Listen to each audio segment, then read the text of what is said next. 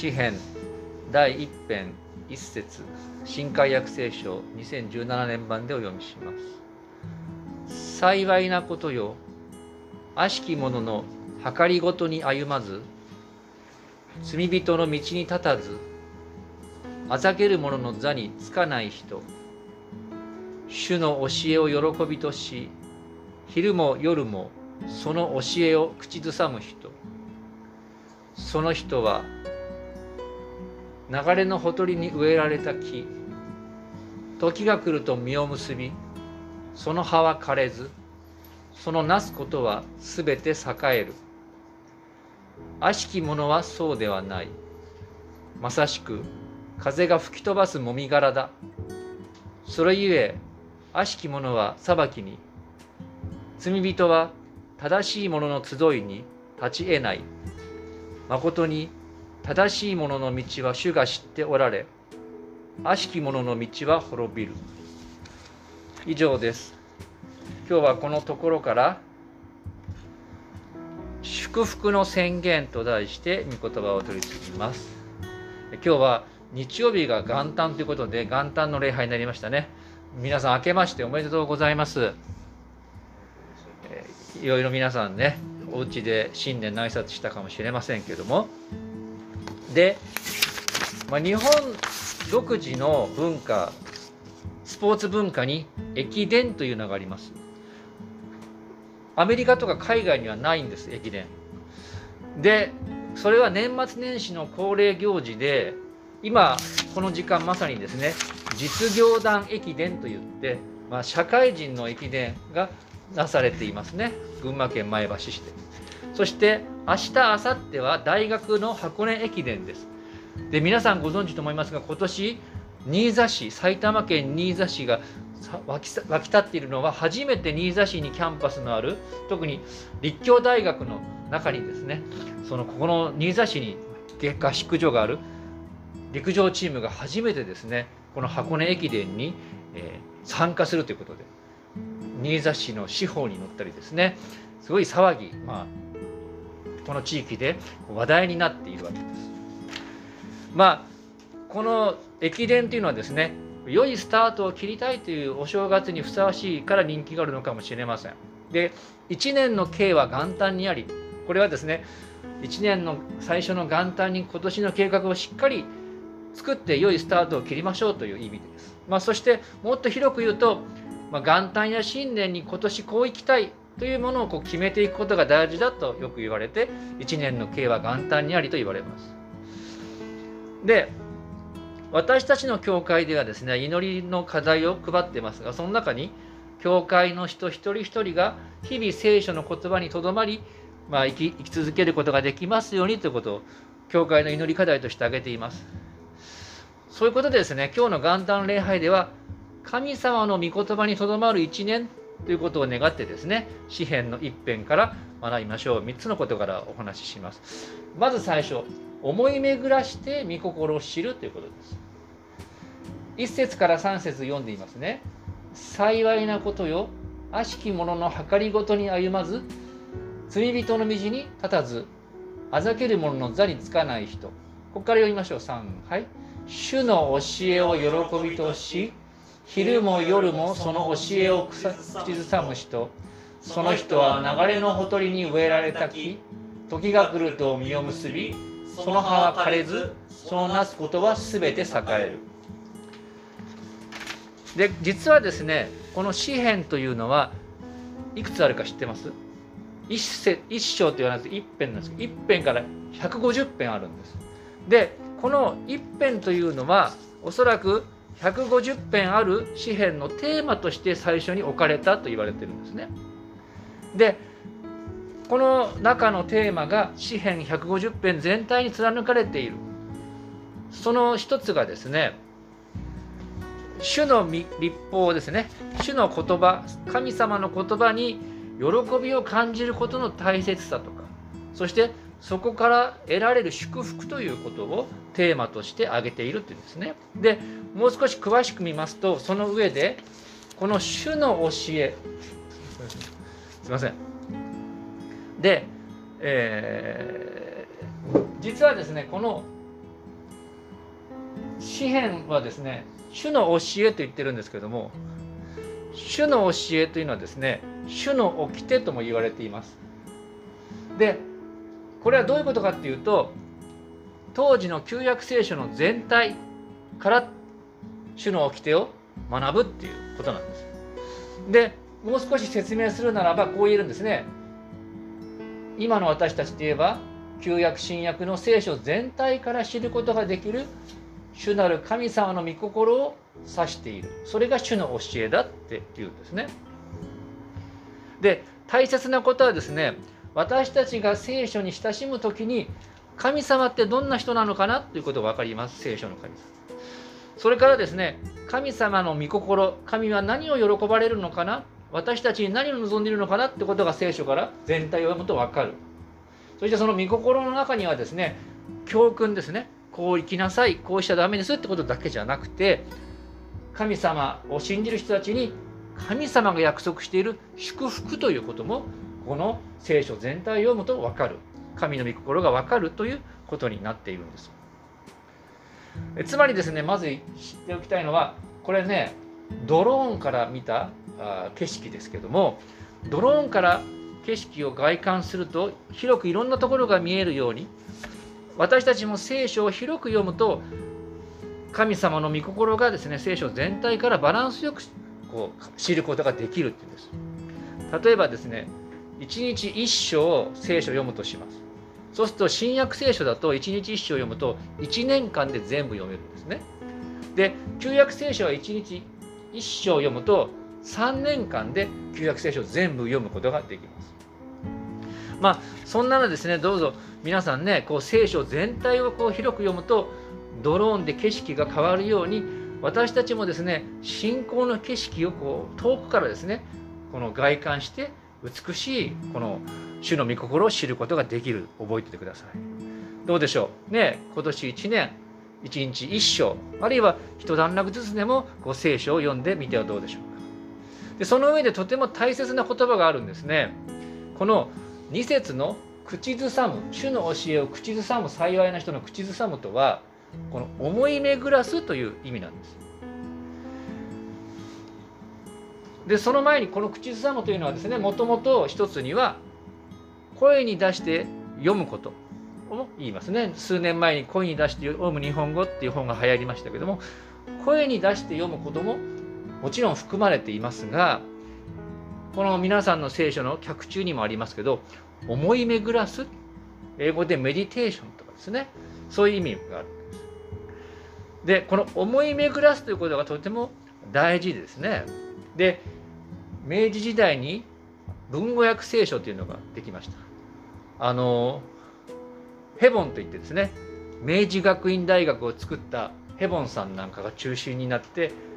この訳した文語訳聖書にここの箇所はですね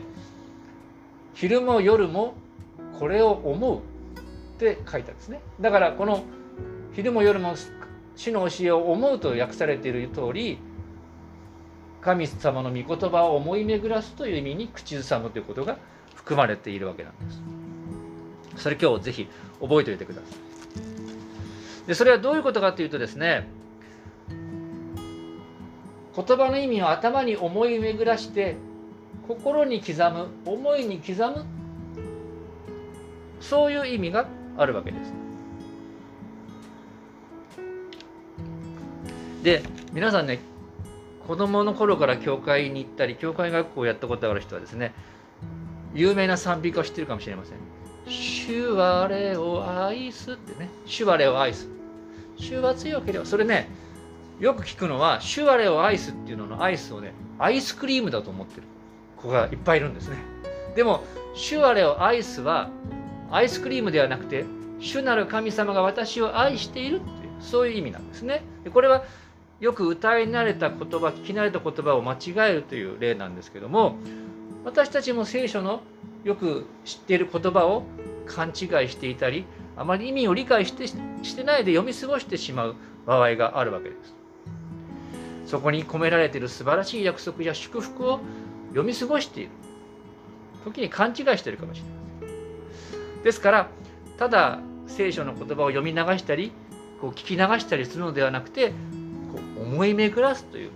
そういう作業をしてみてはいかがでしょうか。この短い聖書の言葉が自分の人生にとってどんな意味があるのかなってことをですね目をつぶって考えたり空を見上げてその聖書の言葉を思い出して自分の人生や考えにこう当てはめたりするっていうそういうことが大事かと思います。あるいはですねその短い聖書の言葉をメモに書いて持ち歩いて機会があったらそれを読み返してみたり今であればスマホにですねメモって機会があるためにその自分が心に打たれた聖書の言葉をこうスマホからこう読み直してですね心に思い巡らすということができるかと思います。実はですねそうする時にこの木がですね地中深く深く根を張り巡らしてですねそこから養分を吸い上げてこの美味しいみかんをできるように、ね、私たちのこの生活にも深い根からですね種の栄養分をですね御言葉から頂いて私たちの生活に実を結んでいくことができるということなんですね。でその実を結ぶことを次2番目見ていきましょう。えー、3節でこうあるんですね。なすことは全て栄えるというのが2番目ですけどもその人主の言葉を思い巡らす人それは流れのほとりに植えられた木時が来ると実を結びその葉は枯れずそのなすことは全て栄える。一生三節。一辺三節。でこの箇所はですね特に力強いこのイメージを与えています。植物のイメージ。そして御言葉にとどまる人がこう豊かに実を結ぶ木になっているとどとに反して悪者の計りごとにこう組みする人っていうのはですね風に吹き飛ばされるもみ殻麦殻のようにですねこの人の人生がこう虚しくなってしまう、まあ、そういうことがここに分かりやすく比べられているんですね。でそれを通してですねこのヨハネの15章にあるイエス様がですねブドウの木どうぞ空いてるところお座りください、はい、イエス様がですねこのブドウの木にとどまってそしてあじゃあイエス様がですねこのブドウの木にとどまって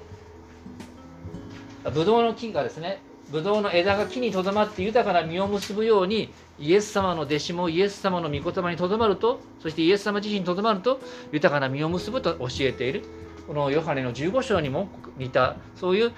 考えです。さらにですねここのなすべきことは皆栄える。それはですねなすべきこと全部成就するという意味に捉えられるんです。全ての事柄がうまくいくという意味にも捉えられてですねこれはいわゆる心とか霊的な問題ではなくて目に見える生活もうまくいくというそういう思想信仰なんですね。でもちょっと考えてみてください。現実社会と言っていいか分かりません。わねそんな中で悪人がかえって悪のゆえに栄えていく。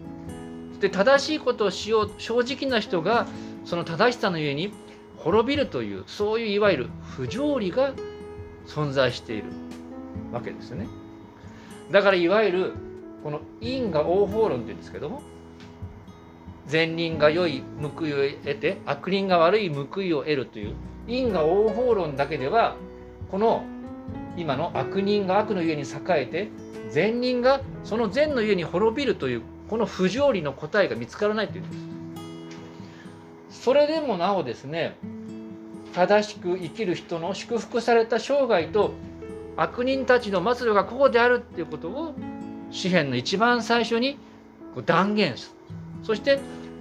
その思想を詩篇150編の中にこう張り巡らされているっていう理由があるんです。じゃあその不条理と思える中でなぜこのまっすぐな真理が語られてるかそれを最後に少しだけ学びましょう。3番目それはもう一つの現実としての祝福の宣言っていうんですね。もう一度言いますね。幸いなことよ。悪しき者の計りごとに歩まず、罪人の道に立た罪人の道に立たず、あざける者の座につかない人。主の教えを喜びとし、昼も夜もその教えを口ずさむ人。これはですね、どういう意味があるか。先ほども言いましたね。因果応報論とは反対に悪人がかえって栄えて善人がこう苦しんでいる時そのことを目にする時こそこの主の教えを心に留める人が幸いであるとあえて宣言したっていうんですね。悪がまかり通る時にあえて正しいことを宣言するっていうのは大事です。よくねあの例えばね婦人警官のポスターでよくあるのは「ダメ絶対万引きはダメ」っていうのがありますよね。そういう正しいことを宣言するっていうことの大切さがそういうところにも表れているわけです。どういうことか。ねどうですか？神様を信じて真面目に生きてると思ってる人。でそういう私でも苦しいことが起こるって言って苦しむことがないでしょうか。あるいは聖書の御言葉にあえて言いますけど真面目に従って生きてるのになぜ報われないんだろうと関係なく生きてる方がよっぽど幸せなんじゃないかとそのように感じることがあるかもしれませんしかしその時こそこの神様の真理を祝福の真理の宣言が必要だって言うんですね。ここを解説してある学者さんがこういうことを言ってるんです。あえて社会に横行する策略や防義に組みしない人こそ幸いだとここで宣言したのである。この主の立法、主の掟を心に刻み、決然と生きる人の中に他に比類ない幸福の姿を見たからである。それは主の義に身を委ねて生きることを決断人の目にくっきり映るもう一つの命の事実である。まあ、これギリシャ語の聖書の写本なんですけどね。この神の立法を心に刻んで私はその生き様を貫くんだとこう決心した人。その中にですね本当の幸福の姿が見られる。こう詩篇を書いて編集した人がそれを見た。だからこのあえて幸いだと言ったわけです。でその神様の義に身を委ねて今は報われないように見えるかもしれないけども正しい神様に身を委ねて私は生きるんだと決断した人の目にはこうはっきり映るもう一つの現実っていうのですね悪が横行するその先にあるいはその横にあるいはその裏に見える神様の正しい命の事実というものをこう見据えてこの幸いだとこう宣言したということなんですね。そう私たちも今年1年間ですね神の御言葉にとどまって生きると決断して心がくじけせの時にですねこの詩篇のようにいや本当に幸いなのは神の御言葉に生きることだと宣言して歩みたいと思います。最後にですね、具体的なこと一つだけ述べます。御言葉を思い巡らす時どうしたらいいか。さっきも言いましたけども、この自分が気に入った御言葉をですね、こうメモって、遠く見ながらでも、ひざまずいて祈りながらでもいいですから、その短い聖書の言葉を頭の中でこうイメージする。私が行った進学校ではですね、このイエス様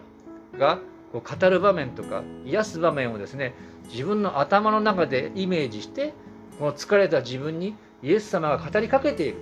まあ、そういうところをですねこうイメージしてリラックスしてみましょうというそういうまあ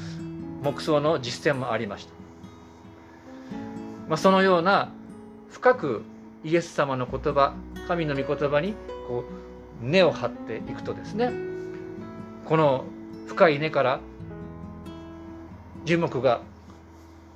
水や養分を汲み上げて先ほどの絵にあったようなこの美味しい甘いみかんの実を結ぶように